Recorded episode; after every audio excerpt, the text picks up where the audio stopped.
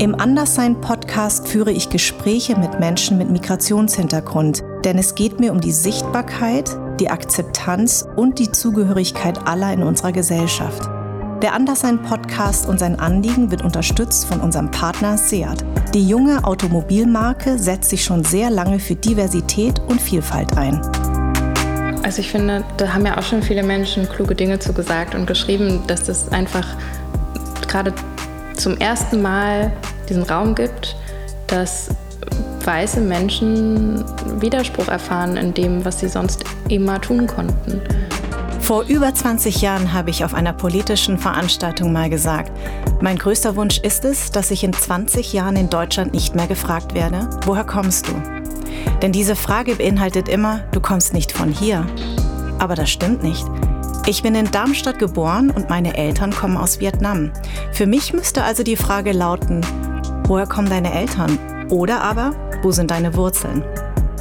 Aber wo stehen wir 20 Jahre später? Wird diese Frage immer noch so gestellt, woher kommst du?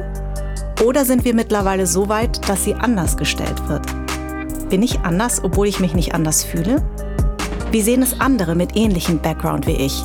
Darüber möchte ich sprechen. Willkommen beim Anderssein Podcast. Willkommen, Lynn. Ähm, du bist in Braunschweig geboren und deine Mutter ist Chinesin und dein Papa ist Deutscher. Genau. Also mein Vater ist eigentlich in Australien geboren, aber der ist ah. Deutscher trotzdem. Haben sich deine Eltern hier kennengelernt, in Deutschland? Nee, die haben sich in China kennengelernt. Meine Mutter war ähm, Dolmetscherin ah. und hat äh, damals Englisch-Chinesisch oder was? Deutsch-Chinesisch. Ach, Deutsch-Chinesisch. Genau. Wie kam sie denn auf Deutsch? Mm, das gehörte zu einer von den Sprachen, die man irgendwie damals in China auf der das ist eigentlich im Prinzip ja sowas wie ein Universitätsding. Also es war zwar mhm. keine Uni, aber es war eine Ausbildung. Aber trotzdem musste sie sich ja für eine Sprache entscheiden. Genau. Die meisten entscheiden sich wahrscheinlich für Englisch eher, oder? Mhm. Also sie hatte damals, glaube ich, so einen Kreis von so Freundinnen, die alle so Dolmetschersachen gemacht haben. Und da waren welche, die haben Englisch gemacht, manche, die haben Französisch gemacht. Und sie und eine andere gute Freundin, ich glaube zwei andere sogar, die haben Deutsch gemacht. Also mhm. ich glaube, Deutsch hatte schon immer so ein ganz gutes Standing. ja, China. das stimmt. Und, und vor allem auch durch die wirtschaftlichen ähm, Beziehungen. Genau. Ne? Mhm. Also ich weiß gar nicht, ob es in erster Linie deswegen diese Entscheidung war, dass sie gedacht hat, naja, Deutsch hat man auf jeden Fall gute Chancen. Aber es gehörte so zu den sehr beliebten Optionen. Und deine Mutter kommt ja aus Shanghai, mhm, aus einer genau. der größten Städten und bekanntesten und schillerndsten Städten eigentlich Chinas. Also die meisten kennen ja, wenn man ehrlich ist, eigentlich nur Hongkong, Shanghai und Peking. Ähm, also wenn man so China abfragt. Ist denn Shanghai so, wie man sich es vorstellt? Ich war noch nie da. Also sehr... Ähm, sage ich mal, Großstadt mit Hochhäusern und äh, wahnsinnig vielen Menschen und ja schon. Also ich meine, ich finde das Krasse an Shanghai ist so, dass sich das immer so total stark verändert. Mhm. Also ich war so in meinem Leben, ich glaube, ich war das erste Mal da, da war ich ein halbes Jahr alt oder so mhm. und dann ähm, waren die Abstände meistens immer so zwei, drei, vier Jahre oder so, dass wir hin konnten.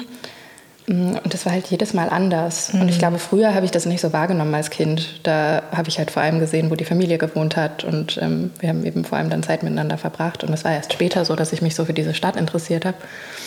Und jetzt die letzten drei, vier Male, die ich da war, würde ich schon sagen, das ist jedes Mal krass anders. Und es mhm. ist wahnsinnig viel und wahnsinnig groß. Und ähm, auf jeden Fall so das Maximum, also das Größte, was ich mir an Stadt vorstellen kann. Also ich war noch nie in einer Stadt, die irgendwie ähnlich, ähnliche Ausmaße hat. Noch nicht mal New York, ne? Weil du hast nee. ja über New York mal geschrieben. Genau, ich war da auch mal und New York war so, mh, mm, also natürlich auch total Großstadt und die haben dann schon Sachen gemeinsam, also Wolkenkratzer, Hochhausschluchten, ja. eine gewisse Art von Atmosphäre, aber irgendwie ist es trotzdem nicht so weitläufig, finde ich.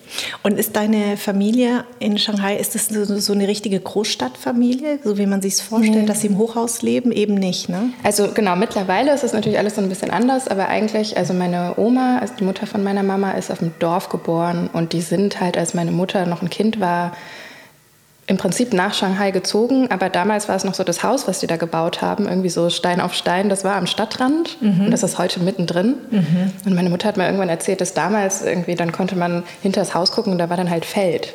Ah. Und das muss irgendwann gewesen sein, so in den, ich glaube, das war dann in den Ende der 60er, Anfang der 70er mhm. oder so. Mhm. Und das finde ich auch mal krass, mir das vorzustellen, wie in so kurzer Zeit irgendwie dieser Ort, wo sie damals dieses Haus gebaut haben, jetzt plötzlich mittendrin ist in der Stadt und ja. damals war es so Rand. Ja, genau. Das ist äh, mit Saigon ähnlich und äh, das, was du beschreibst, so geht es mir auch, dass man irgendwie immer wieder feststellt, dass diese Stadt sich so wahnsinnig rasant ändert und ähm, manchmal auch zum Nachteil, wie ich mhm. finde. Ähm, und deine Mutter hat deinen Vater kennengelernt, weil sie für ihn übersetzt hat. Genau, also ich, nicht für ihn direkt, aber die war dann bei so einem, also mein Vater war Angestellter bei einer Firma, ich weiß ehrlich gesagt gar nicht genau, was die gemacht haben. Ja, ja. Ähm, und die waren damals dann aber eben dort und meine Mutter hat übersetzt für diese Gruppe. Das heißt, deine Mama hat so ein bisschen nur Chinesisch mit dir gesprochen. Mhm. Und äh, wann hast du das richtig gelernt? Relativ spät. Also ich muss sagen, dass mm, also meine Mutter, sie hat mir früher immer erzählt, dass sie so voll geschämt wurde von der chinesischen Familie immer dafür, dass sie nicht mit mir von Anfang an Chinesisch geredet hat. Aber ich glaube, also sie sagt dann immer, sie hat irgendwie nicht dran gedacht in mhm. dem Moment. Und ich habe ganz viel später erst drüber nachgedacht, dass das ja schon auch krass war, dass sie dann so alleine auf einmal in Deutschland war und äh, nicht mehr ihre Freundinnen und Familie um sich hatte mhm. und sich an so viel irgendwie so anpassen musste, das ist so klar, dass vielleicht nicht das Erste ist, was du denkst, ah, ich muss mein Kind zweisprachig erziehen. Ja, das stimmt. Aber sie hat das später so versucht, als ich so 12, 13 war, da wollte sie mir dann immer so Unterricht geben, noch so nach der Schule und da wollte ich oh. natürlich gar nicht. Ja, also ich habe halt so komplett zugemacht und, was ja. und, und, vor allem von meiner Mutter was lernen und mir was sagen lassen, genau. war in der Zeit einfach ganz schwierig. Ja, das stimmt. Genau, und ich habe dann echt erst, also ich konnte schon auch so mal so ein bisschen mehr als mein Papa und konnte schon auch so ein bisschen Basics, so Smalltalk-Sachen, das ging einigermaßen. Mhm. Aber ich habe erst ähm, nach dem Abitur hatte ich irgendwie auf einmal so das Bedürfnis, da sind voll viele, haben so überlegt, ob sie wohin gehen und reisen oder ein freiwilliges soziales Jahr machen und so. Und ich wollte irgendwie nach Shanghai und wollte da auch alleine hin, ohne meine Mutter mhm. und wollte einen Sprachkurs machen. Und dann habe ich das gemacht, also habe mich da an der Uni für so einen Sprachkurs eingeschrieben. Mm, und dann musste ich mich dann auch irgendwann entscheiden, ob ich studieren will und was und so. Und dann dachte ich, ich studiere auch irgendwie was mit China, aber wusste nicht genau was. Und habe dann hier angefangen in Berlin ähm, Asien- und Afrika-Wissenschaften zu studieren. Und da war auch ein großer Teil Sprachunterricht. Und ich dann da halt in einen, bin dann da in so einen höheren Kurs eingestiegen im ersten Semester in Chinesisch, weil ich dann schon so Vorkenntnisse hatte von der Zeit vorher. Und dann habe ich das halt studiert und war dann noch mal im Auslandssemester ein halbes Jahr in Hangzhou in der Nähe von Shanghai. Mhm. Und vor allem in der Zeit, also in diesem, in diesem, bei diesem zweiten Aufenthalt, würde ich sagen, da hatte ich irgendwann das Gefühl, ich kann mich so fließend auf einmal in dieser Sprache bewegen. Also immer, das wird niemals muttersprachlich sein, das ist irgendwie klar. Ja. Aber da kommt, es hat sich auf einmal so eine total andere Welt erschlossen. Also so allein mich mit meiner Familie zu unterhalten, ja, ja. das war irgendwie Wahnsinn. Ich würde gerne noch mal darauf zurückkommen äh, mit dem ich finde das ja total interessant, dass du dich damit irgendwann auseinandergesetzt hast, weil bei mir war das auch so relativ, also ein bisschen früher als du mit 14. Das war aber einfach, glaube ich, dem geschuldet, dass ich mich da zum ersten Mal ein bisschen verliebt habe und so, mhm. dass ich dann unbedingt auch verstehen wollte, worüber meine Cousins reden. Davor war das immer so ein, habe ich immer so eine ablehnende Haltung gegenüber der mhm. Sprache meiner Eltern gehabt. Das ist ja klar, weil du als Kind möchtest du ja zu deinen Freunden gehören ja. und nicht zu, zu dem, was deine Eltern. Voll. Vor allem meine Eltern haben immer gesagt, zu Hause musst du Vietnamesisch sprechen. Allein dieses Muss ist ja schon, mhm. schon schwierig. Ich kann aber deine Mutter ein bisschen verstehen, weil ich bin ja in einer ähnlichen Situation. Mein Mann ist Deutscher und ähm, mit meinen Kindern spreche ich ja auch sozusagen, wenn wir alleine sind, Vietnamesisch. Mhm. Aber mir fällt sehr, sehr schwer, wenn er daneben sitzt, Vietnamesisch weiterzureden, weil ich schließe ihn ja dann automatisch ja. aus. Und ich glaube, so ging es wahrscheinlich deiner Mama auch. Ja, ich glaube, mm, das war ja zum Beispiel aber auch eine Zeit, also ich bin 1990 geboren und da war es ja auch noch nicht so, dass es irgendwie als was total Wichtiges, Tolles galt, wenn man irgendwie sein Kind auch noch Chinesisch erzogen hätte oder ihm das beigebracht hätte. Ja. Und das denke ich mir jetzt auch oft. Dass, also gerade geht es wieder so ein bisschen runter, diese Welle an Leute wollen Chinesisch lernen. Mhm. Aber das ist ja schon eine Sprache geworden, die irgendwie, der irgendwann so ein Wert zugeschrieben wurde, weil ja. das irgendwie ökonomisch für die Karriere sinnvoll sein kann mhm. und so. Und das mhm. war damals zum Beispiel auch noch nicht so. Mhm. Und ich glaube schon auch, also diese Sache mit dem Ausschließen, das weiß ich auch nicht so genau, ob meine Mutter das meinem Papa gegenüber dachte. Ich kann mir das auch vorstellen. Aber ich weiß auch, dass es, also jetzt ist es schon auch anders. Also mittlerweile haben wir so eine Geheimsprache. Wir haben so eine Chatgruppe, genau eine Geheimsprache, aber wenn wir zum Beispiel, ich habe so einen, so einen Chat mit meinen Eltern zusammen, also nur wir zu dritt. Und ich schreibe da voll oft dann auf Deutsch rein, weil ich denke, naja, mein Vater liest das ja auch mit und meine ja. Mutter schreibt aber konsequent immer auf Chinesisch. aber wir haben halt auch zu zweit, also es ist auch so, dass wir zu zweit irgendwie uns manchmal schreiben. Dann denke ich mir, schreib mir doch auf Chinesisch sozusagen ja. in der anderen. Also wenn wir direkt äh, schreiben. Und das, irgendwie hat sich das jetzt verändert. Und ist sie stolz drauf, dass du diesen Weg dann doch gefunden hast? Zu ihr, also zu ihrer, zu ihrem Land und zu ihrer Herkunft? Ich glaube schon. Also so stolz weiß ich nicht, ob das so das richtige Wort ist. Also mhm. ich glaube ja, aber sie benutzt es nicht so oft. Ja. Ähm, aber ich glaube schon, dass ihr das total wichtig ist, weil ich glaube ich schon, also es war schon immer so in unserer Beziehung, dass ich ja irgendwie die Einzige war in Deutschland, die irgendwie so ein bisschen Verständnis dafür hatte, mhm. wie ihr Leben vorher aussah oder mhm. wie das so funktioniert. Und ich finde dann auch noch die Sprache miteinander irgendwie teilen zu können und darüber noch so einen, so einen weiteren Layer zu haben, auf dem man sich versteht. Ich glaube, also ich würde mich, glaube ich, auch voll freuen, wenn, wenn ich ein Kind hätte und das auch von, von, alleine, von alleine sich irgendwann so entscheiden ja, würde. Das stimmt. Hat sie denn ähm, sehr viele chinesische Traditionen mitgebracht oder hat sie das eher so weggelassen? Ich würde sagen, eher weggelassen. Mhm. Also meine Mutter, so im, also ich würde sagen, ihre Geschwister und sowieso meine chinesische Familie ist tendenziell eher traditionell. Mhm, mh. Und ich hatte immer das Gefühl, dass diese, sie da so ein bisschen rausgefallen ist. Und sie immer die eine war, die Sachen anders macht. Sie war halt mhm. halt die, das Kind, die dann ins Ausland gegangen ist und die irgendwas anderes machen wollte. Und so war das bei Traditionen auch so ein bisschen.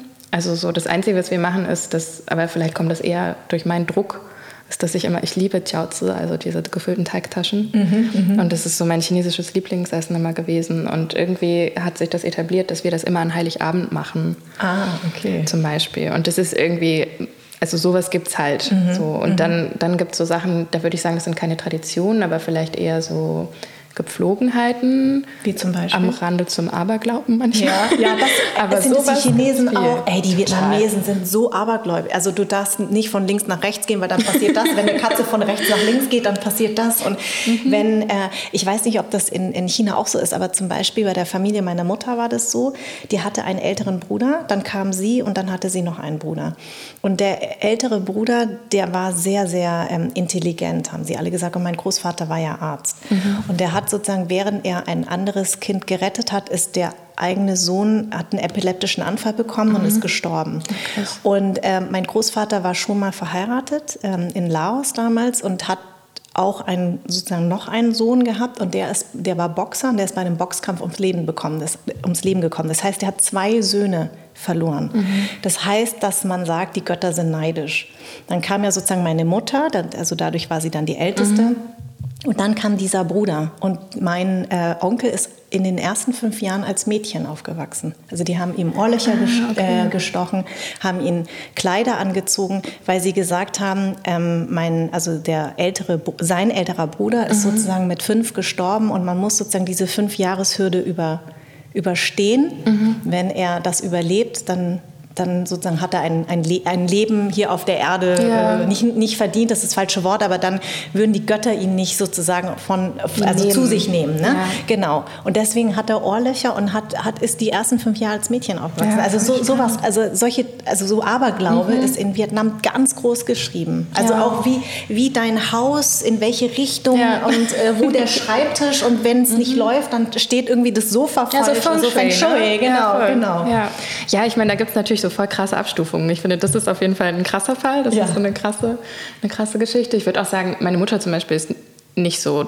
doll abergläubisch. Mhm. Aber es gibt schon so Sachen, die einfach so, also es gab schon früher dann immer so Regeln, finde ich manchmal, die für mich, das war für mich dann einfach normal und ich war dann irgendwann irritiert, dass es bei anderen vielleicht nicht so sehr so ist. Also ich habe auch wirklich zum Beispiel dieses Ding mit so Zahlen. Ja. Also es gibt ja immer diese, es gibt so gute Zahlen und es gibt schlechte Zahlen und zum Beispiel ist vier ist eine voll schlechte Zahl. Ah. Und ich habe in so Vietnam drei. Ah, okay. Und das ist meine Lieblingszahl. Scheiße. Ja.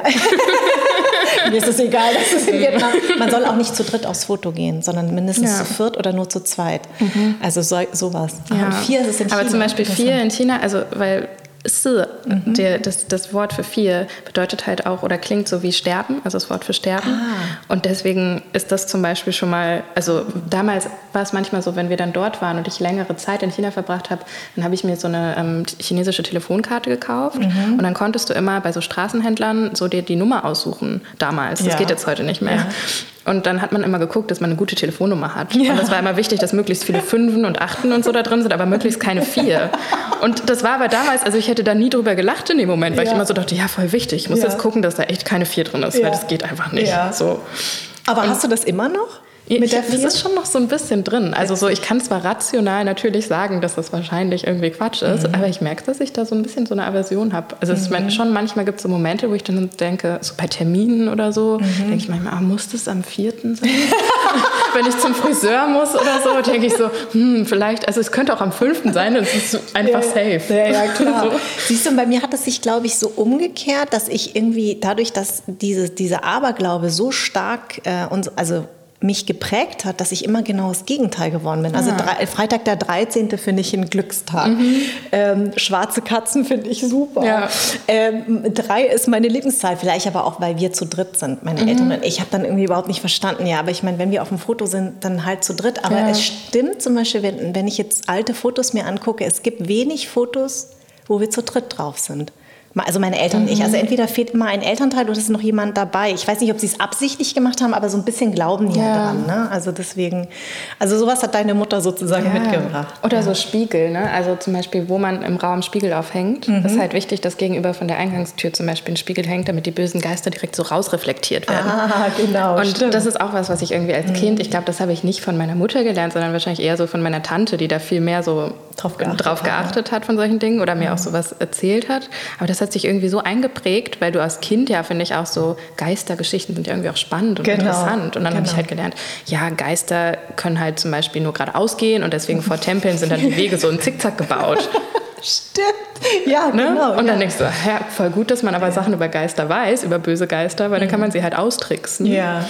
Und jetzt ist es schon auch so gewesen, dass als ich zum Beispiel meine erste eigene Wohnung, also so raus aus der WG und da irgendwie eingezogen bin, habe ich schon gemerkt, dass ich zum Beispiel überlegt habe, wo hänge ich den Spiegel hin? Ja. Und schon gegenüber von dem, von, einen, von dem Flur sozusagen. Ja. Also dass man da erstmal so drauf Witzig. Guckt. Und ähm, also ich meine, ähm, die Vietnamesen sind natürlich auch äh, sehr chinesisch beeinflusst. Also ein paar mhm. Sachen sind, sind sich ja doch ähnlich, aber einfach andere auch überhaupt nicht. Das ist ja immer so dieser Trugschluss, dass man immer alles in einen, ja, ja. Topf wirft. Ähm, genauso wie man mich immer fragt, verstehst du Chinesisch? Da sage ich, nein, das ist so, wie wenn ich dich jetzt frage, ob du Schwedisch verstehst. Mhm. Ja, das sind einfach unterschiedliche Sprachen.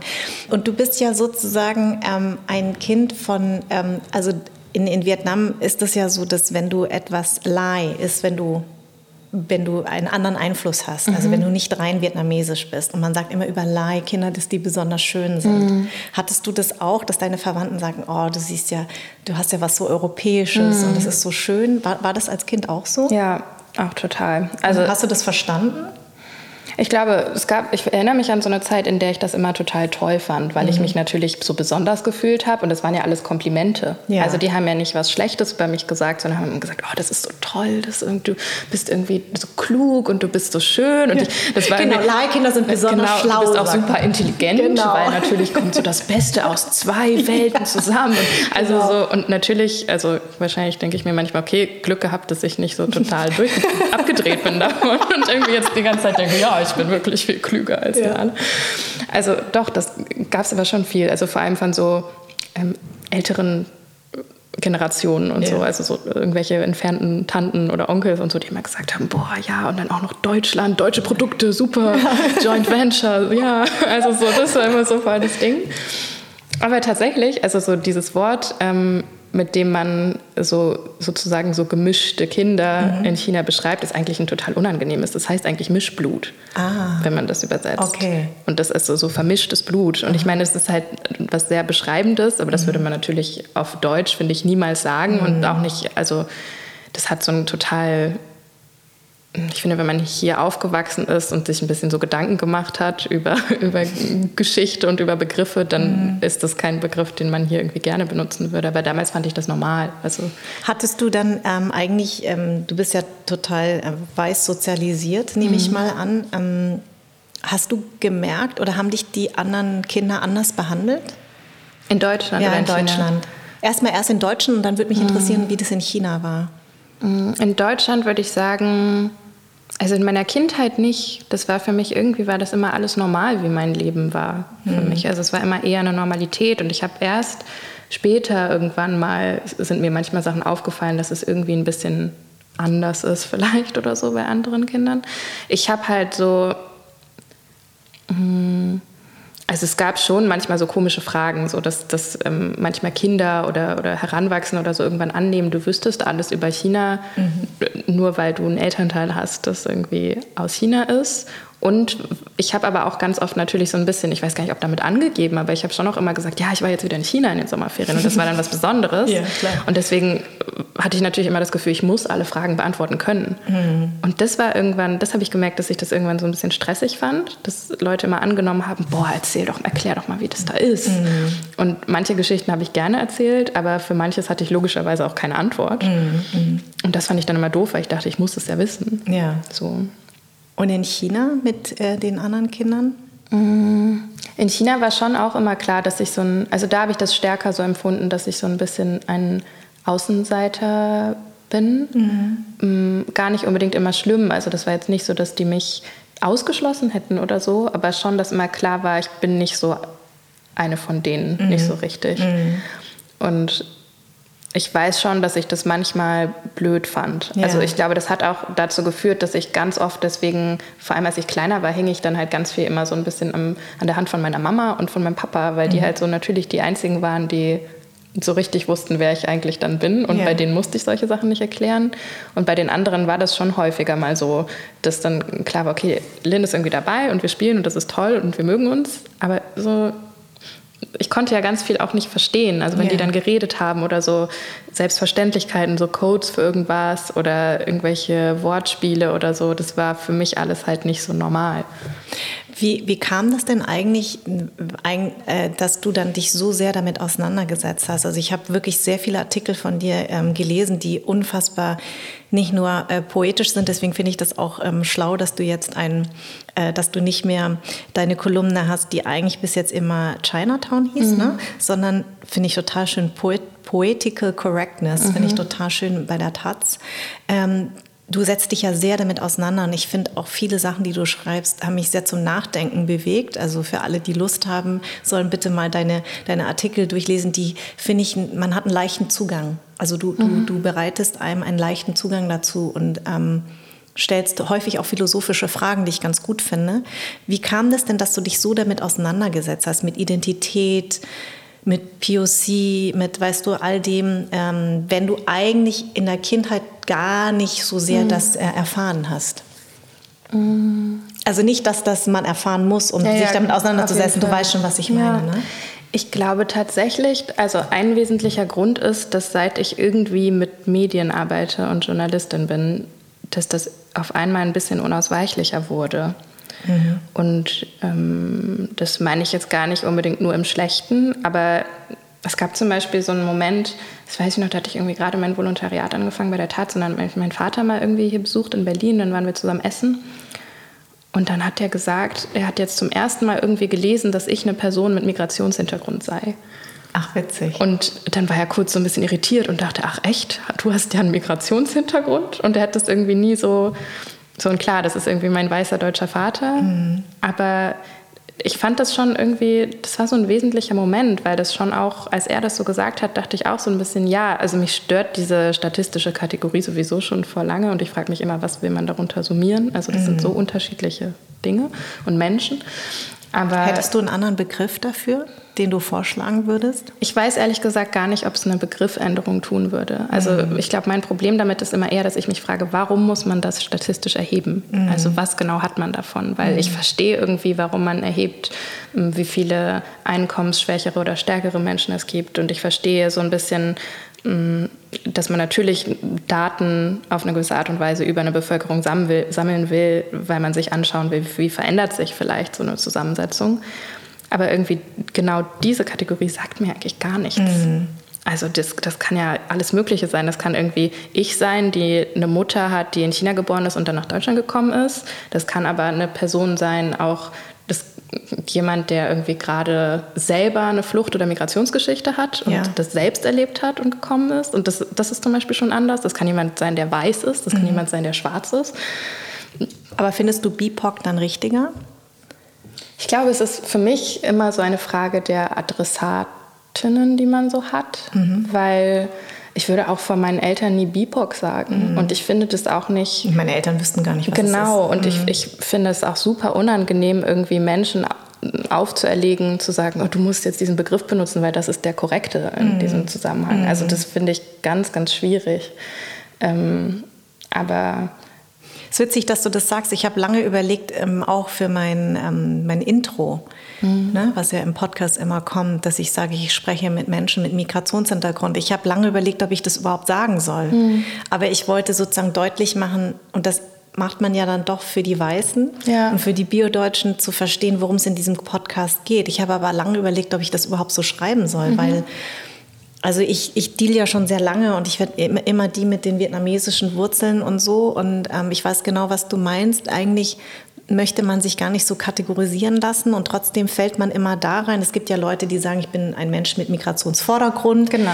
Äh, dann, also das, das ist, hat, hat sich irgendwie so eingebürgert, um irgendwie den Begriff Ausländer aus dem Weg zu gehen. Also mhm. ich mag zum Beispiel den Begriff Ausländer überhaupt nicht, mhm. weil was heißt es? Das heißt ja, ne, also was heißt denn das Ausländer? Also ich bin kein Ausländer, ich mhm. bin ja ein mhm. Inländer und deswegen benutze ich das, aber irgendwie geht es mir ähnlich wie du, dass ich mir denke, irgendwie fühlt es sich nicht richtig an, mhm. aber ich muss es ist ja häufig so, dass gerade hier in Deutschland man immer so Begriffe braucht, um eine Schublade aufzumachen, um in irgendeine Schublade zu mhm. passen.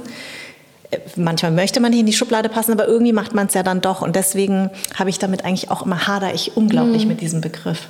Ja, aber ich finde auch, also ich meine, natürlich ist es so, man braucht Worte und Begriffe, um die Welt zu beschreiben. Mhm. So. Und da kommen wir dann irgendwie nicht drum rum. Und ich glaube, das Einzige, was mich in diesem Hadern manchmal so ermutigt, weil ich dann auch oft denke, ich habe da jetzt auch keine Antwort drauf. Also ich könnte jetzt sagen, okay, ich will, dass wir den Begriff abschaffen. Lass mhm. einfach mal probieren, den nicht zu haben und diese Kategorie nicht zu haben und gucken, was passiert. Ja, so. ja. Aber mh, mm, ich finde es schon auch schön mitzukriegen, dass ich das, also dass ich das Gefühl habe, mehr und mehr Menschen hadern damit. Mhm. Und vor allem auch Leute, die selber irgendwie in diese Kategorie fallen ja. und jetzt irgendwie sagen, ich bin irgendwie Mensch mit Migrationshintergrund oder Vordergrund oder wie mhm. auch immer. Und die mhm. suchen so unterschiedliche Wege. Also so, was du sagst, mhm. es gibt halt Leute, die sagen, ich habe einen Migrationsvordergrund so und für die ist das irgendwie empowernd, dass die das so nach vorne stellen. Mhm. Und dann gucke ich mir das an und überlege so, ob das für mich auch funktionieren würde und denke dann so, nee, irgendwie glaube ich nicht so richtig mal gucken, was andere Leute so machen. Ja. So, und dann gibt es Leute, die irgendwie für die dieses BIPOC und so irgendwie total gut funktioniert und mhm. das wichtig ist. Und das mm, irgendwie funktioniert das für mich auch nicht so richtig. Aber ich mhm. glaube, weil dieses Hadern kommt ja daher, dass mm, oder bei mir zumindest auch daher, dass ich manchmal denke, es ist einerseits so schön, dass ich gemerkt habe, ich bin gar nicht alleine damit. Es gibt so viele von uns ja, sozusagen. Ja. Also es gibt da ein uns. Ja, genau. Und das ist irgendwie toll. Ja. Und gleichzeitig ist sich dieses uns ja aber natürlich auch nicht in allem einig. Ja. Das wäre ja merkwürdig. Also es ist ja genau. auch immer diese Fehlannahme zu sagen, ah ihr, deswegen wollt ihr wollt alle politisch korrekt, ihr wollt alle irgendwie dieser schlimme schlimme Kampfbegriff mit Identitätspolitik und so, aber so da gibt es so viele unterschiedliche Wege, die Leute einschlagen. Ja. Und das finde ich irgendwie schön zu lernen, wer was wie macht und warum. Und hast du aber auch das Gefühl, dass eher Leute mit Migrationshintergrund oder BIPOX sich mit ihrer Identität auseinandersetzen als der Weiß oder der Biodeutsche? Ja. Also wir müssen uns ja ständig irgendwie erklären, während die sind ja sie, sie sind so, wie sie sind. Mhm. Und eigentlich würde man das für sich selber gerne auch so beanspruchen. Ja, ich glaube, ich meine, ein wesentlicher Punkt ist ja einfach, dass die Mehrheitsgesellschaft immer Minderheiten kategorisiert und markiert. Und das ist irgendwie ein wesentlicher Aspekt auch davon, wie Rassismus funktioniert und wie aber natürlich auch Macht erhalten wird. Mhm. So. Und das ist immer, also ich finde, über diese Dinge zu reden, ist oft relativ abstrakt. Und leider sind auch schon ganz, ganz viele Begriffe so unangenehm besetzt, dass mhm. Leute direkt zumachen. Und Wie zum Beispiel? Immer, naja, zum Beispiel über Rassismus zu reden. Also es hat so lange, ich habe schon das Gefühl, dass da jetzt sich langsam was ändert und dass auch so die mediale Öffentlichkeit da auf einmal irgendwie Schritte gegangen ist. Oder was heißt auf einmal? Mhm. Ich meine, da steckte ganz, ganz viel Arbeit davor, dahinter auch immer. Aber mh, mm, man kann jetzt Rassismus sagen mhm. und das konnte man ganz lange nicht. Aber ich merke trotzdem immer noch, dass es viele Menschen gibt, die da mauern schnell, mhm. weil es ganz viel um ein Selbstverständnis geht, um ein persönliches Selbstverständnis und dass sie keine Rassisten genau, sind. Genau, mhm. dass sie keine Rassisten sind. Und ich habe zum Beispiel auch mal einen Text darüber geschrieben, in dem ich geschrieben hat, auch, auch ich denke manchmal rassistisch. Das fand ich ganz toll. Und zwar ähm, hast du über, darüber geschrieben über den äh, Anschlag beim Breitscheidplatz mhm. und auch eben deine Erfahrung mit dem äh, mit 9/11, was ja uns alle sehr ja. geprägt hat.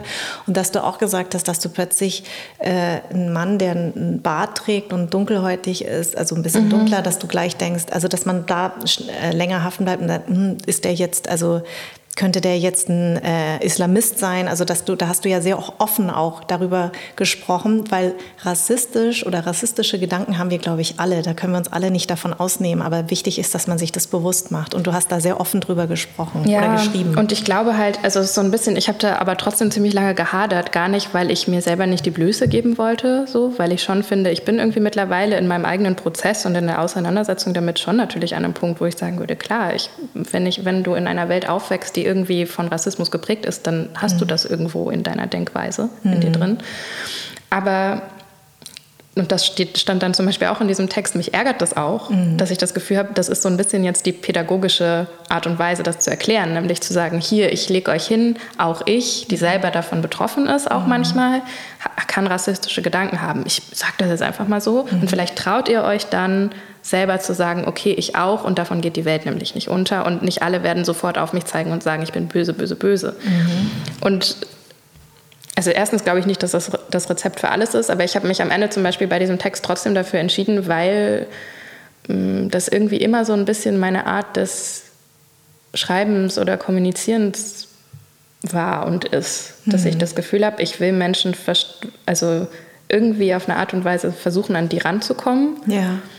Und das schaffe ich oft nicht. Also manchmal kriege ich es auch nicht hin, wenn ich Sachen schreibe, wenn ich irgendwie wütend bin oder so. Aber mh, mm, ich habe immer das Gefühl, okay, es gibt eben diese Worte, also alter weißer Mann ist zum Beispiel auch so ein Begriff, mhm. wo ich manchmal denke, wenn ich das, ich habe das auch schon in Texte geschrieben und in Kolumnen, weil ich finde, das erfüllt ja eigentlich einen ganz wesentlichen Zweck, nämlich mal den Gegenpart zu markieren. Genau. Und wenn man das aber nicht verstehen will, dann versteht man es eh nicht. Mhm. Und allen Leuten das erklären kann man sowieso nicht, das muss man eh aufgeben. Aber ich merke schon auch, dass ich, also wenn ich jetzt mit einem alten weißen Mann irgendwie mich treffen würde und irgendwie ein Gespräch führen und mich unterhalten über die Welt, dann würde ich in diesem Gespräch nicht direkt sagen, also je nachdem, mit wem ich da sitze, aber meistens würde ich ja nicht sagen, naja, du bist halt ein alter weißer Mann und so, mhm.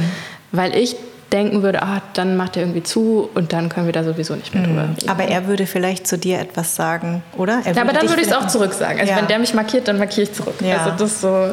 Aber ist das nicht die Erfahrung, die du auch machst?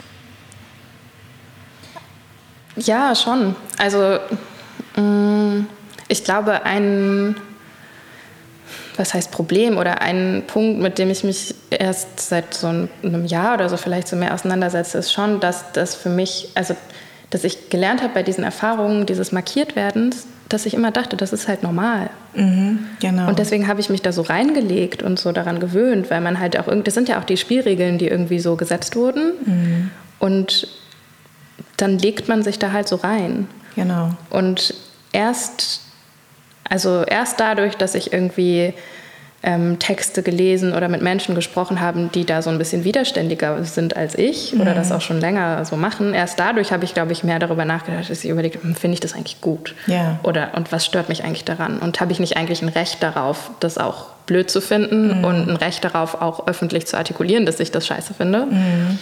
Und irgendwie zu wissen, dass man damit nicht alleine ist. Und ich finde, dann ist man wieder bei diesem Punkt zu wissen, es gibt eine Art von Community oder Gruppe oder so, die sich da äußert und, und die sich auflehnt. Genau. Und die, die das jetzt auch benennt. Ne? Genau. Und das hilft halt. Also genau. Also dadurch werde werd auch ich mutiger. Genau. Also so geht es mir auch. Ich bin durch diesen Podcast viel, viel mutiger geworden, ähm, weil, weil ich eben mit Menschen wie dir rede und merke, oh, das sind total schlaue Gedanken und ich lerne etwas und das ähm, bringt mich zum Nachdenken. Und du hast geschrieben, es ermüdet ständig erklären zu müssen, dass nicht wir diejenigen sind, die den Rassismus überall mit reinpanschen. Was mhm. meinst du damit?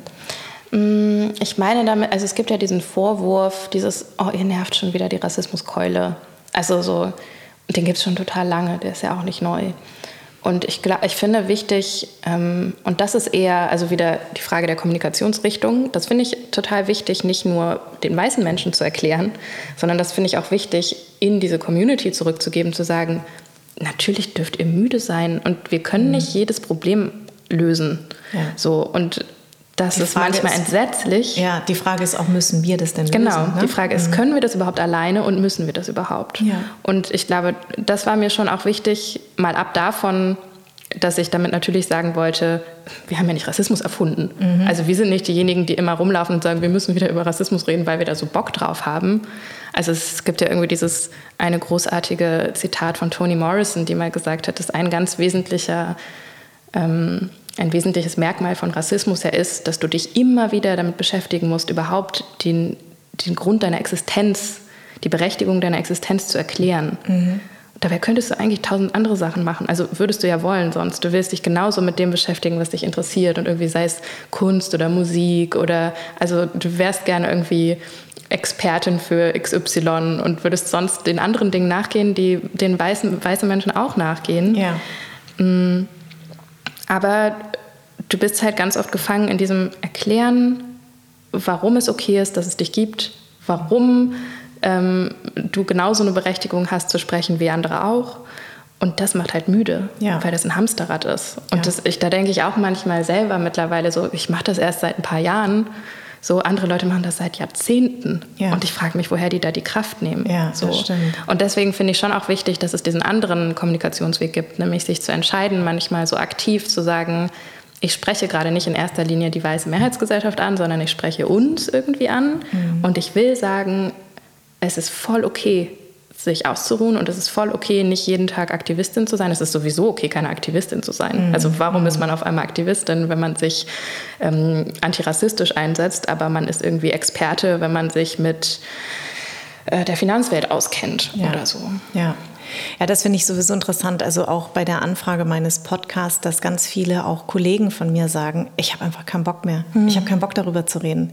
Und ich kann es irgendwie auch nachvollziehen. Mhm. Ne? Also ähm, Trotzdem hätte ich mir gewünscht, dass sie kommen, weil ich finde es ja auch völlig okay, jetzt hier im Podcast zu sagen, übrigens kotzt mich das total ja. an. Es muss ja nicht immer nur verständlich sein. Ja, also ich meine, ich mache das jetzt nicht, weil ich deinen Wunsch erfüllen will sozusagen, mhm, ja. aber tatsächlich, also ich finde schon auch, ein bisschen ist es bei mir so, dass ich manchmal denke, ich habe da keinen Bock mehr drauf. Mhm. Und ich habe auch das Gefühl, dass das vielen so geht. Also was du sagst, dass du auch Leute eingeladen hattest, die dann irgendwie gesagt haben, ich habe eigentlich keinen Bock mehr auf das Thema und so. Yeah. Und ich das aber auch viel in so privaten Gesprächen mit ähm, mit anderen Menschen mit Migrationshintergrund ja. oder so. Ne? Also, dass ich das auch merke, dass wir voll oft so denken, eigentlich sind wir doch irgendwie schon viel weiter. Mhm. Also so dieses Gefühl zu haben, dass diese ewige Diskursschleife, also einerseits so die Diskursschleife, die so öffentlich, medial ausgetragen wird, aber andererseits auch Dinge, die man, die wie Leute einem begegnen, einfach so in bei Familienfeiern oder sonst wo dass es doch endlich mal durch sein muss. Mhm. Weil die Realität doch für so viele Menschen schon ganz, ganz anders funktioniert. Ja. Also auch Migration, wie Migration immer noch erzählt wird auf eine Art und Weise, ist irgendwie so, Migration ist für so viele Menschen Normalität. Mhm. Und, und ein Gefühl von mehrere Orte zu haben, auf der Welt, an denen man irgendwie zu Hause ist oder wo man sich auskennt und so. Und natürlich gibt es da unterschiedliche Formen von. Und natürlich ist es voll wichtig zu thematisieren, wie zum Beispiel rassistische Strukturen damit reinspielen, dass irgendwie, wenn Weiße in Shanghai leben, dann sind die Expats. Genau. Aber wenn irgendwie ähm, ein Nigerianer nach Deutschland kommt, dann ist der irgendwie ein Migrant. Ja. Also so, und ja. also das, natürlich gibt es da total wichtige Aspekte, über die man dann sprechen muss. Aber ich glaube, jetzt gab es gerade wieder diese Debatte über Mehrsprachigkeit und irgendwie, wie viele Kinder eigentlich zu Hause irgendwie Deutsch sprechen ja, oder so. Und das ist so zum zehntausendsten Mal, dass ich dann so denke, müssen wir jetzt wieder? Ja. Also ich, ich bin es schon sehr leid und ich bin schon sehr müde zu reagieren mhm. auf diese Dinge. Mhm. Und ich wünsche mir schon irgendwie selber irgendeinen Weg zu finden, nicht immer nur reagieren zu müssen, sondern auch mal frei agieren zu können und sagen mhm. zu können, was will ich eigentlich thematisieren. Ja. So. Und ähm, ermüdet dich das eigentlich, weil du diesen, also weil du ein Jahr lang jetzt diese Kolumne hattest, Chinatown und jetzt auch Poetical Correctness, dass du eigentlich nur über das schreiben solltest?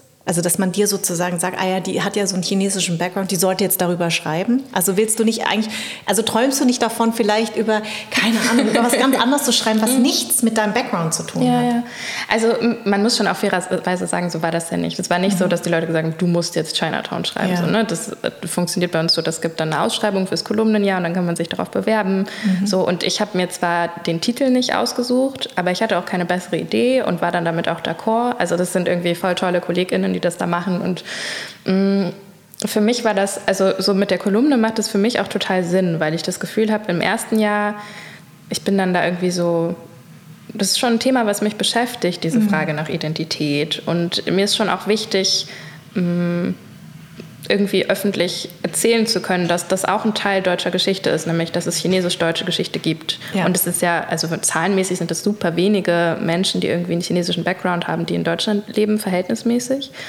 Mm, aber genau deswegen fand ich das irgendwie wichtig, das zu erzählen. Und deswegen hat mich auch Chinatown jetzt gar nicht ich habe das total gerne gemacht und ich habe das mhm. voll als Geschenk empfunden, das schreiben zu dürfen.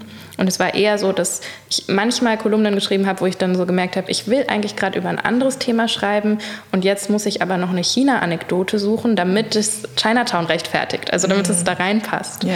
Und das hat, das ist einfach immer häufiger passiert, so gegen Ende des Kolumnenjahres und so. Und dann mm, würde ich schon sagen, ich habe das Gefühl, ich wachse gerade mehr in dieses Poetical Correctness rein, weil da geht es eher darum, wie ich schreibe und was mein Ton ist und wie ich auf die Welt gucke und nicht so sehr, wer ich bin. Also das ist auch ein wichtiger Teil davon, aber es ist eher so, mir selber zuzugestehen, ich finde, ich habe eine Berechtigung und ich kann das auch, irgendwie über Dinge zu schreiben, die nichts mit China zu tun haben, mhm. aber mache das auf eine Art und Weise, die mir irgendwie eigen ist. Ja. Und das finde ich gerade spannend, dass ich das jetzt machen darf und jetzt irgendwie ein neues Jahr anfängt und ich versuchen kann, was so daraus wird. Ist der Artikel, wo du über Vertrauen schreibst, geht das vielleicht in diese Richtung? Den fand ich nämlich total toll. Den habe ich mir, glaube ich, zweimal durch oder zwei oder dreimal durchgelesen, ähm, wo du über den Begriff Vertrauen geschrieben hast. Was heißt mhm. ein Vertrauen? Vor allem Vertrauen in die Poli in, äh, Politik. Du hast mit einem Vertrauensforscher ähm, gesprochen. Ich fand das ähm, sehr schlau, was du darin geschrieben hast. Vielleicht magst du mal kurz erzählen, worum es in diesem Artikel mhm. geht und was du vor allem rausgefunden hast. Gerade in der heutigen Zeit ja was ja. ganz Wichtiges, Vertrauen. Ne? Ja, es ging darum, also das ist sehr, der ist über einen längeren Zeitraum entstanden, dieser Text. Ähm, er fängt damit an, dass ich bei der Gedenkdemo direkt nach dem Anschlag in Hanau, das war ein Tag nach dem, also am 20. Februar ähm, in diesem Jahr ist es gewesen, der Anschlag war am 19. Mhm. Und da stand ich mit Freundinnen zusammen bei dieser Demo und habe irgendwie zum ersten Mal so richtig gemerkt, also ich, ich gehe eigentlich ehrlich gesagt nicht so gern auf Demos, nicht, also ich finde die politisch gesehen total wichtig, aber ich mhm. fühle mich meistens eher so unwohl unter so vielen Geht Menschen, so. die dann ich irgendwie so Parolen rufen, genau. selbst wenn ich die Parolen gut finde. Irgendwie ja. ist es schwierig ja. ganz oft. Ich habe auch ein, ähm, äh, so, also wenn zu viele Menschen sind, da fühle ich mhm. mich nicht wohl, aber zu Black Lives Matter bin ich auch gegangen, weil genau. ich konnte nicht anders, ja. ich musste. Aber ich bin auch nicht jemand, der sehr, sehr gerne, ich gehe auch nicht sehr gern auf Konzerte, also deswegen ah, okay. ist das so ein allgemeines Ding. Mhm. Ja, und äh, ich war dann aber da, also das war zum Beispiel so ein Tag, da dachte ich, es gibt gerade keinen anderen Ort, an dem ich sein will oder kann. Mhm. Also ich weiß, dass ich mich nach diesem Anschlag auf einmal so alleine gefühlt habe, mhm. dass ich dachte, ich muss gerade irgendwo hin, wo Leute sind, die sich vielleicht gerade ähnlich fühlen. Ja. Und dann stand ich da und das war irgendwie tatsächlich so der einzige richtige Ort, an dem ich sein konnte. Und ich habe in dem Moment natürlich überhaupt nicht darüber nachgedacht, dass ich da jetzt einen Text draus schreiben will. Mhm. Also das wäre so das Letzte, was in meinem Kopf war. So. Aber das war so ein wesentlicher Moment, weil ich da mich zum ersten Mal so richtig, weil ich da so dachte, ich vertraue dem deutschen Staat nicht. Mhm. Und das hat mich ehrlich gesagt, also in dem Moment nicht so schockiert. Da fand ich das eher, dass ich so um mich geguckt habe und dachte, ja, es gibt viele Leute, denen, denen das so geht. Und erst mit ein bisschen Abstand dachte ich so darüber nach, dass ich mich gefragt habe, wie kann das eigentlich sein? Weil ich habe keine Kindheit gehabt und ich bin nicht so aufgewachsen, dass ich da wesentliche Anlässe für gehabt hätte, dem deutschen Staat nicht zu vertrauen. Mhm. Also ich habe nie Polizeigewalt erfahren. Ich habe mhm. auch keine also ich bin nicht schwarz, meine Eltern mussten mir nicht beibringen, wie ich mich in einer Polizeikontrolle verhalten sollte, damit mir nichts passiert. Mhm. Ähm, also so, ich bin eigentlich immer so ganz gut so mit, mitgeschwommen, ja. sozusagen. Und deswegen fand ich das so schockierend für mich selbst zu sehen, ich bin eigentlich eine, der liegt die Gesellschaft so am Herzen und ich denke da viel drüber nach. Und mh, mm, ich, ich sehe mich auch als Teil dieser Gesellschaft. Also ich bin überhaupt nicht so, dass ich sage, nee, stopp, so, ich bin jetzt so Aussteigerin, gar keinen Bock. Mhm. Und deswegen fand ich das so schlimm, weil ich dachte, wie kann ich denn wählen gehen? Also so wählen zu gehen und PolitikerInnen die Stimme zu geben, ist ja ein Vertrauensvorschuss. Und ich habe das immer gemacht, aber habe in dem, nie, dem Moment nie gedacht, ich schenke dir jetzt mein Vertrauen. Mhm. Und ich glaube, ähm, was schon wesentlich war an diesem Artikel, also ich, genau, ich suche dann halt danach und ich hatte halt das Bedürfnis, diese Suche abzubilden, weil, es, weil ich keine Antworten darauf habe. Mhm.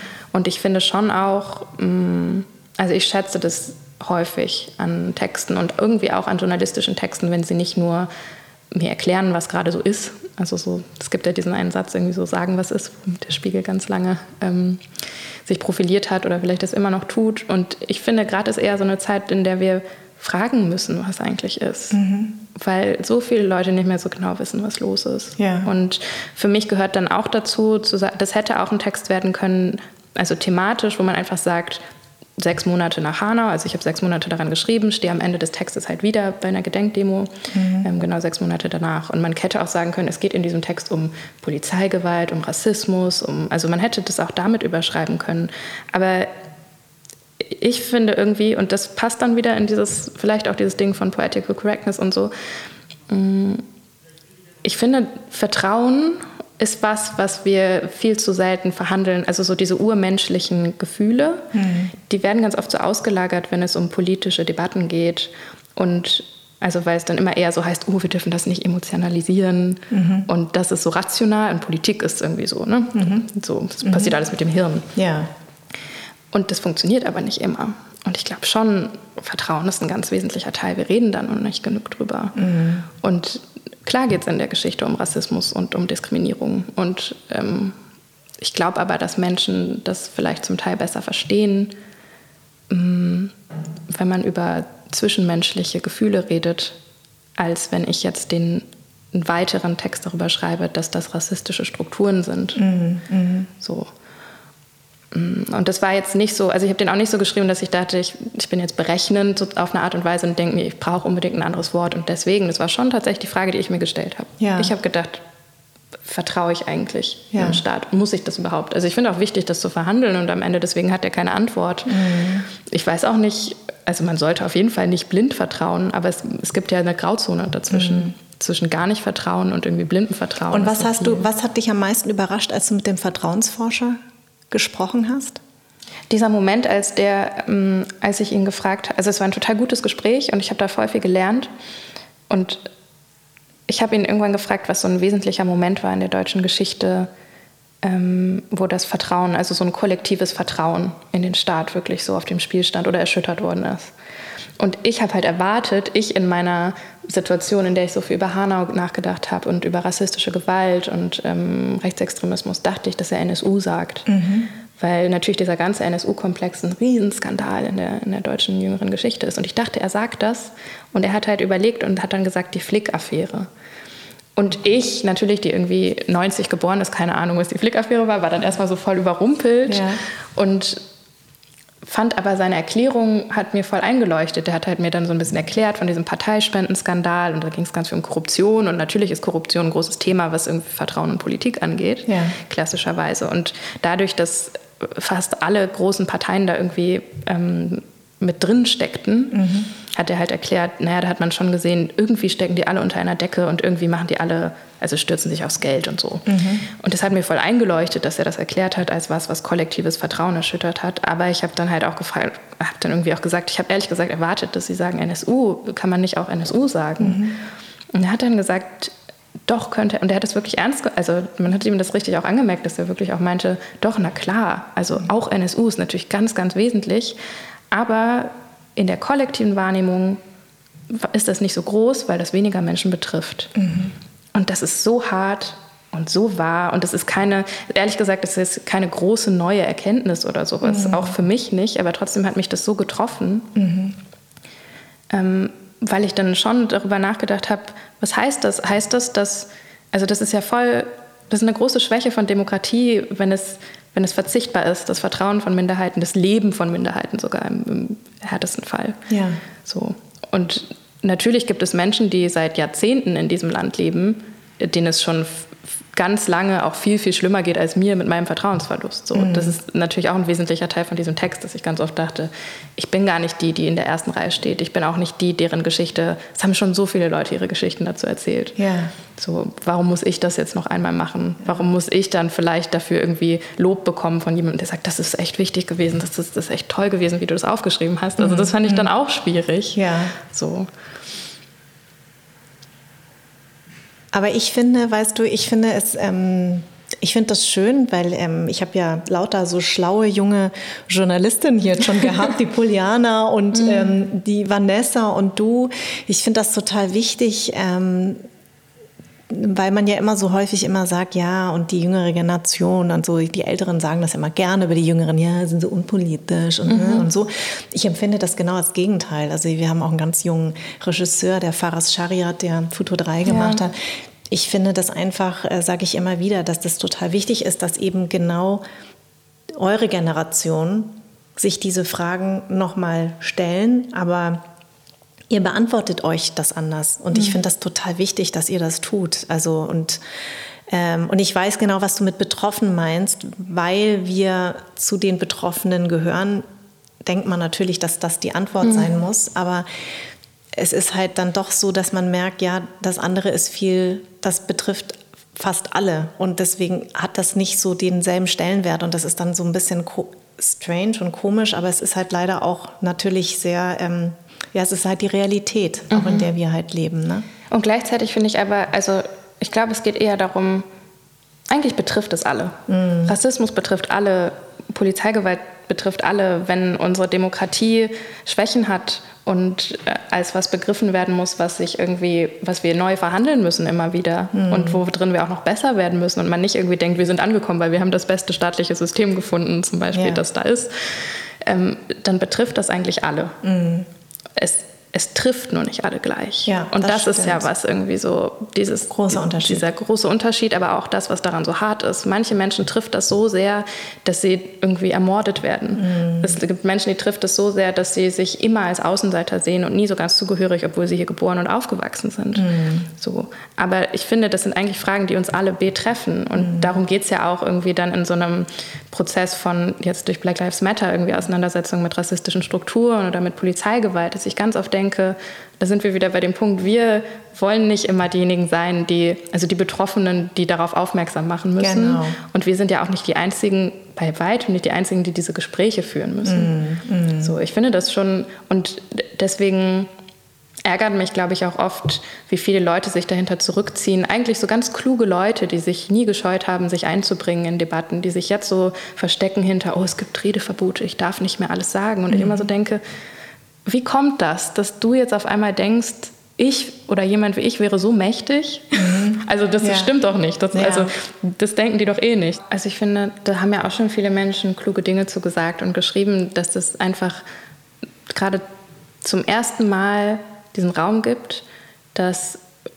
weiße Menschen Widerspruch erfahren in dem, was sie sonst immer tun konnten. Mhm. Manchmal bin ich in der Lage, irgendwie da sehr persönlich, menschlich, je nachdem, wie wichtig mir auch der Mensch ist, mit mhm. dem ich da mhm. gerade rede, zu sein und, und doch mal das für mich runterzubrechen und zu denken, okay, die Person will gerade, und das ist ja auch urmenschlich, so ein Kommunikationsverhalten, dass man sagt, ich erzähle irgendwas in, in, einer Situation, in der ich mich so ähnlich gefühlt habe wie du, weil dann, können, dann sind wir irgendwie verbündet doch wieder. Genau. Und ich will zeigen, ich verstehe dich. Ja, richtig, so. richtig. Und es gibt Menschen, da kann ich mich dann darauf einlassen, weil die mir wichtig genug sind dafür mhm. und weil ich das, dieses Gespräch in dem Moment dann wichtig finde. Aber das war zum Beispiel auch was für mich ähm, total Wichtiges zu lernen, dass ich, dass das absolut okay ist, dass ich das nicht mit jeder Person machen will genau. und dass ich da bei manchen Leuten deutlich radikaler bin. Ja und bei manchen Leuten auch einfach komplett zumache, sobald ich merke, dass die mir gerade sagen wollen, ähm, wenn man jetzt pauschal sagt, äh, also pauschal ist eh immer schwierig, natürlich, aber wenn, wenn die mir sagen, dass, es ist genauso schlimm wie Rassismus, wenn jemand sagt, ähm, Poliz wir haben bei der Polizei ein Problem und Polizisten sind böse, so mhm. jetzt mal mhm. sehr einfach gesagt. Mhm dann kann ich da nicht weiter diskutieren, weil wir können gerne gesondert darüber sprechen, wie wir über ähm, Rassismus bei der Polizei reden sollten, wie wir sowieso über die Polizei sprechen. So, das finde ich ist ein wichtiges Thema, aber ich fange nicht mit der Prämisse an, das ist genauso schlimm wie Rassismus. Genau. So. Ja, ja, genau. Also die Idil Baydar war ja auch mein Gast, ähm, die ja in diesem NSU 2.0-Skandal mhm. verwickelt war. Und sie hat einen sehr schlauen Satz gesagt. Sie hat gesagt, sie hat dann äh, ähm, sie hat ja, äh, also für alle, vielleicht hört euch nochmal die Folge an. Ich finde es eine total schöne Folge geworden. Mm, die hat dann Polizisten angesprochen. Also mhm. weil sie wissen wollte, wie kann es sein, dass meine Daten weitergegeben ja. wurden und dass ich das, dass ich das, ich weiß gar nicht mehr, wie viel Mal zur Anzeige gebracht habe und die Leute haben einfach, also die Polizei hat das einfach gar nicht verfolgt, mhm. weil natürlich wussten die Bescheid und das war, ist ihr natürlich in dem Moment klar geworden. Und da hat sie Polizisten angesprochen. Da war eine Polizistin, die sich äh, darüber beschwert hat, dass jetzt alle Polizisten in einen Topf geworfen werden. Mhm. Und da habe ich damals auch gesagt, genau, aber das ist ja genau das, was ihr mit uns macht. Also wie scheiße fühlt sich das eigentlich an, in einen Topf geworfen mhm. zu werden? Und wie scheiße fühlt sich das jetzt für uns beide an, da wir einen asiatischen mhm. Background haben, dass Leute denken, ah ja, wenn ich niese, dann gucken alle mhm. ganz strange, weil die hat sich den Coronavirus ja. eingeschleppt. Also das ja, sind jetzt ja. nur so kleine Kleinigkeiten, die aber wahnsinnig verletzend sind. Total. Und wie scheiße ist es auch, finde ich, zu merken, dass ähm, wenn wenn du sagst, du machst so eine, so eine Rassismuserfahrung mhm. ähm, oder viele andere Menschen das mhm. auch sagen, dass dann nicht sofort alle auf die Barrikaden gehen. Genau. Aber wenn es darum geht, wir dürfen nicht alle Polizisten und Polizistinnen in einen Topf werfen, dann rufen sofort alle, ja stimmt, jetzt müssen wir aufpassen, weil hier ist gerade, hier genau. steht unser moralisches Verhalten, unser Anstand als Gesellschaft steht auf einmal auf der Kippe. Mhm. Das ist einfach ein schwer auszuhaltendes oder zum Teil einfach nicht aushaltbares das ist kein Verhältnis, finde mhm. ich. Also es steht nicht im Verhältnis. Und ja. das, das macht es natürlich auch so schwer. Also so, ich denke mir dann, wofür man auch irgendwann so steht. Also natürlich würde ich auch nicht alle Polizisten und Polizistinnen in einen Topf werfen, aber ich verstehe das als diskursives Mittel. Mm, mm, so. Ja, ja, klar, natürlich. Ja, das, das ist eh Wahnsinn. Also das, man denkt ja, das kann, das kann doch nicht sein, dass sich das wiederholt mm. und es wiederholt sich in einer gewissen Form und dass das dann auch noch so benutzt wird. Also das, das, also ich, ich war schon echt wirklich entsetzt und ich finde es wahnsinnig. Ähm, ähm, cool, auch wie sie damit umgegangen ist, mhm. äh, weil man kann eigentlich nicht mal cool sein, wenn du einfach ähm, persönlich bedroht wirst. Ja. Ähm, und ähm, ich möchte nicht wissen, wie die anderen sich gefühlt haben, wo es auch noch um Familie geht. Mhm. Ja? Also deswegen war das ein sehr ähm, interessantes Gespräch. Überhaupt ist sie jemand, die ähm, unfassbar viel weiß und ähm, das natürlich auch in ihrem also in, ihre, in ihren Figuren dann verarbeitet. Ja. Aber das, das fand ich total spannend. Ich würde noch gerne auf eine Sache ähm, zurückkommen, auf deine Mama. Das mhm. fand ich ganz interessant. Du hast mal gesagt, dass deine Mama, ähm, du hast dich oft mit ihr früher gestritten, dass sie nicht wählt oder dass sie nicht besonders politisch ist. Mhm. Bis du irgendwann verstanden hast, dass deine Mama China verlassen hat, weil sich Politik zu sehr in ihr Leben eingemischt hat. Das fand ich eigentlich auch total ähm, nachvollziehbar. Hm. Wie, wie ist das denn jetzt für, für Sie, wenn sie deine Texte liest, die ja sehr politisch sind? Ich glaube, also einerseits liest sie die nicht alle. Ja.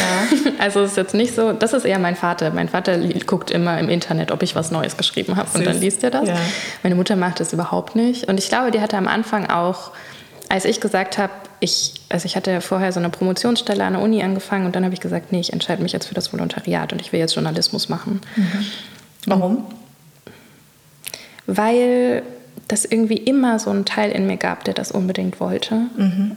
Und ich das aber immer so aus, andere, aus Gründen beiseite geschoben habe und immer dachte, ah, das ist unsicher, das mhm. ist irgendwie, ich, damit kann man kein Geld verdienen. Ich meine, in der Wissenschaft verdienst du auch nicht viel Geld, aber irgendwie ja. hat sich ein bisschen sicherer angefühlt zumindest. Mhm. Und tatsächlich war es ein Sprung für mich von einer Promotionsstelle, die, da hätte ich irgendwie dann Sicherheit für erstmal vier Jahre gehabt und die Bezahlung war ganz okay. Das ist dann halt so Tarif und so öffentlicher mhm. Dienst und so. Mhm.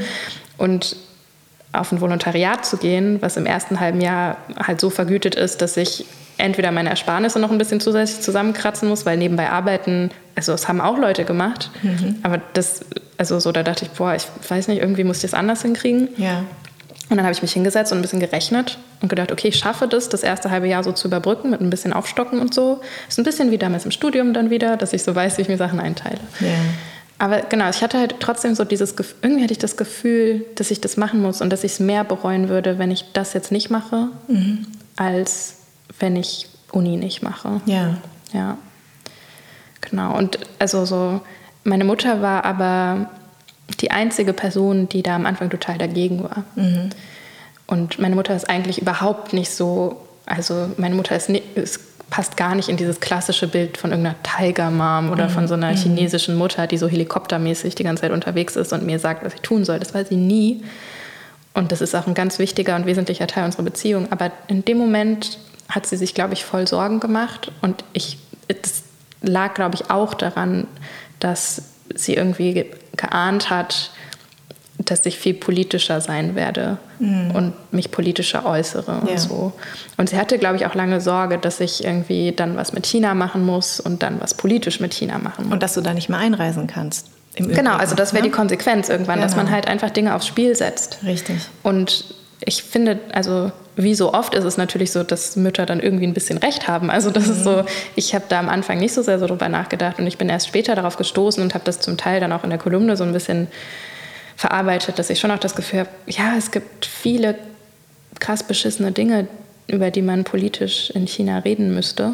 Und, und über die zu wenig gesprochen mhm. wird. Und ich fühle mich manchmal schlecht, mhm. weil ich denke, hm, ich habe jetzt irgendwie so ein bisschen Raum in der Öffentlichkeit, die ich der Sache geben könnte, aber ich für mich, ich denke voll oft persönlich stehen da für mich Sachen auf dem Spiel und ich weiß nicht genau, wo die Linie verläuft. Das ist ja immer, das ist das Problem. Genau. Also du weißt nicht, wann hast du sie überschritten. Ja. Und ich finde das eigentlich sozusagen als ein Mensch, der irgendwie, die sich so politisch auch gegen Deutschland und deutsche Verhältnisse äußert, mhm. denke ich manchmal, ah, das ist doch irgendwie, ist das nicht scheinheilig? Ja. So.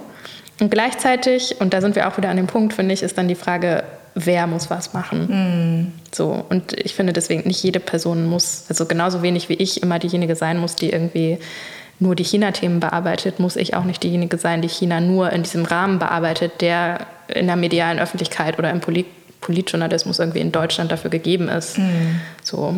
Gibt es, wenn ich, das ist ja eine sehr mm, mir liebe Frage geworden, wenn, äh, ob es für dich einen Unterschied zwischen Zuhause und Heimat gibt? Ja, auf jeden Fall. Also ich habe tatsächlich meine Masterarbeit zum Thema Zuhause geschrieben. Ach. Mhm.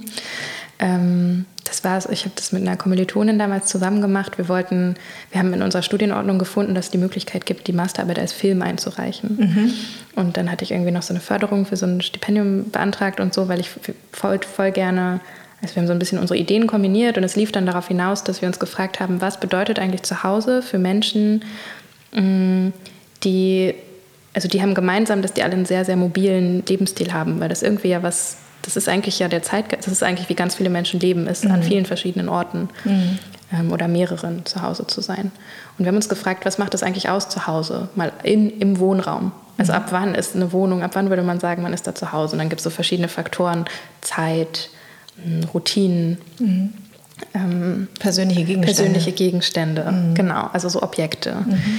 Ähm, und das war total spannend und ich habe, glaube ich, vor allem durch diese Auseinandersetzung mit diesem Film, den wir da gemacht haben, und wir haben halt Menschen in Shanghai getroffen und Menschen in Berlin mhm. und mit denen darüber geredet. Und es war aber zum Beispiel gar nicht so, wir haben jetzt in Shanghai nicht nur mit äh, Chinesen geredet, sondern mit Expats Mit Expat auch, auch mhm. aber auch mit einer Chinesin. Mhm. Ähm, und andersrum, aber hier auch in Berlin mit Leuten, die halt eigentlich dann auch in diese Kategorie Expat fallen können. Ja. Und es gab einfach so Ähnlichkeiten darin. Und ich, mit dieser, in der Auseinandersetzung mit dieser Arbeit war für mich noch mal viel stärker klar, dass für mich eigentlich zu Hause der Begriff ist, der viel wesentlicher ist. Mhm. Und Heimat, also ich selber habe auch erst später durch irgendwie gute Bücher von anderen klugen Menschen gelernt, dass Heimat natürlich auch ein Begriff ist, der politisch besetzt ist und der auch so Leitkult, deutsche Leitkulturmäßig besetzt ist. Und allein das macht es für mich schon irgendwie viel unangenehmer oder einfach nicht mehr möglich, mit dem so frei zu arbeiten und mhm. mich dazu so frei zu verhalten wie zu zu Hause. Ja. Zu Hause hat für mich sofort was so Warmes und Persönliches und Heimat hat direkt was, dass ich daran denke, dass es auch politische Gruppierungen gibt oder Menschen gibt, die diesen Begriff missbrauchen, um andere ein- oder auszuschließen. Mhm. Und deswegen ist es für mich eine ganz andere Kategorie. Kann ich total nachvollziehen. Also Linz war ganz toll, vielen Dank. Ja, danke dir. Ähm, ich kann wirklich ähm, deine Artikel sehr empfehlen, weil die unfassbar klug sind und ich wünsche dir für deine neue Kolumne auf jeden Fall ähm, viele Ideen und ich werde auf jeden Fall lesen. Danke.